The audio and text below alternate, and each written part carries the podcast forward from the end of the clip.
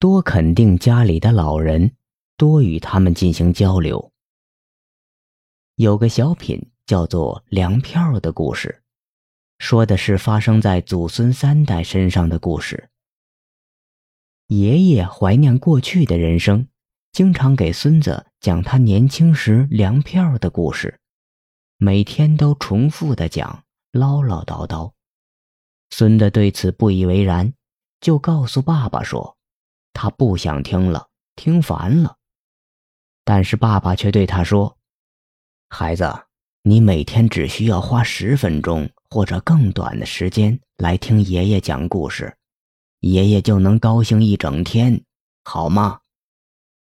正如小品中描述的那样，对老年人来说，他们多半喜欢追忆往事。经过时间的淘汰和岁月的流逝。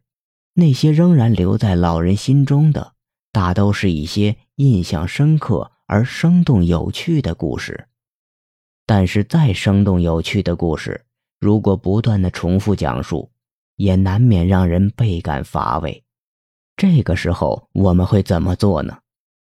有不少人会像小品中的孙子那样，感到不耐烦。都说五年一个代沟。一般人是很难跟比自己年长三十岁以上的人谈得来的。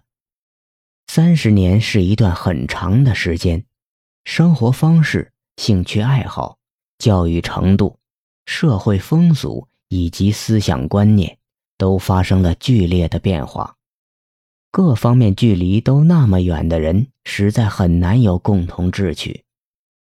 但是做人不能只有不耐烦。特别是对于老人，更不能以不耐烦的态度对待。不管老人过去的岁月是辉煌还是惨淡的，这一切都归于晚景的落寞与孤寂。在落寞与孤寂中，他们渴望人们的关怀和重视，希望通过一些故事吸引人，或者希望自己的某些经验得到人们的肯定。以证明自己活着还是有用的，这样的心理不知有几个人能明了。老人们通过对往事的追忆和叙述来增强自己的存在感和自豪感，这个时候他们希望得到人们的认同与肯定。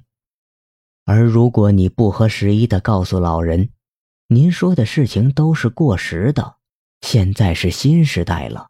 那些旧思想早就不被接受了，老人心里会备受打击，甚至很可能产生抑郁的情绪。因此，对于老人的谈话，我们应该抱以尊重的态度，多给对方的话一些肯定和认同。如果能够引导他谈谈自己的过去，不但对他而言是一件很快乐的事，事实上。对我们自己又何尝不是一次难得的学习机会呢？能够听到一个人亲口告诉你三十年前或者五十年前的事情，这也是十分难得的机会。虽然老年人经历的时代与现在的情形有差别，但有些道理却是共通的，特别是有关于做人方面的道理。俗话说。不听老人言，吃亏在眼前。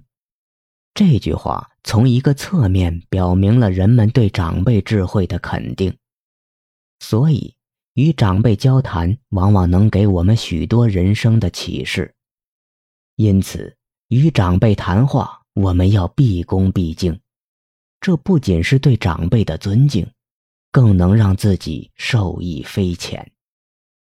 不要对老人说的话用过时的有色眼镜看待。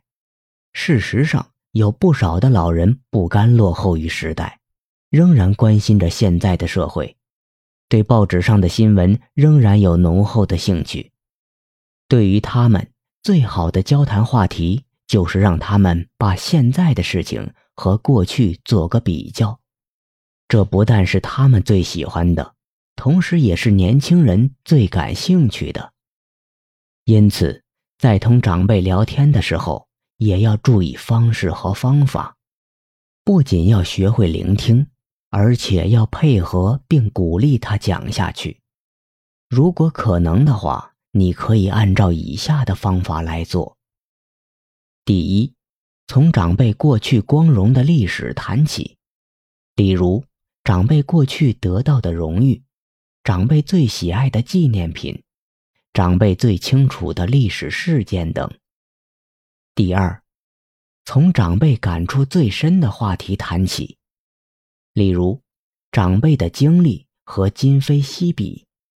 长辈过去唱过的歌，长辈的日记或者他们读过的书等。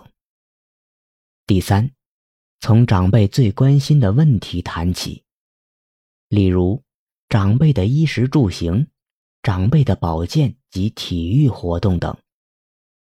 第四，从长辈最尊敬和最关心的人谈起，例如长辈尊敬的爱国英雄。无产阶级革命家，他们的老上级，他们的老师等，在与老人对话的时候，可以稍微偷偷懒。这样做既给了老人最需要的关心和爱护，也给自己留下了空间。比如，当老人重复说过多次的旧事时，不要说“你说过多少次了，我知道”。更不要急躁地说出下文，对于老人这样的态度是粗暴的。对于老人的谈话，我们应该多表示肯定，这样他们才会高兴，也才会有说下去的情绪。年纪大的人就像小孩一样，需要人哄着。如果你不能肯定他，他就会感到不高兴。作为晚辈。完全可以采用柔和轻松的交流方式和老人聊天可以，嗯，啊的答应着，脑子里想着自己的事情，但不能忽略对老人话语的回应。当然，这样做的前提就是你已经知道老人下面要说的事是什么，这样才能保证你在任何时候都能随时接上话茬。免得让老人觉得你是在敷衍他。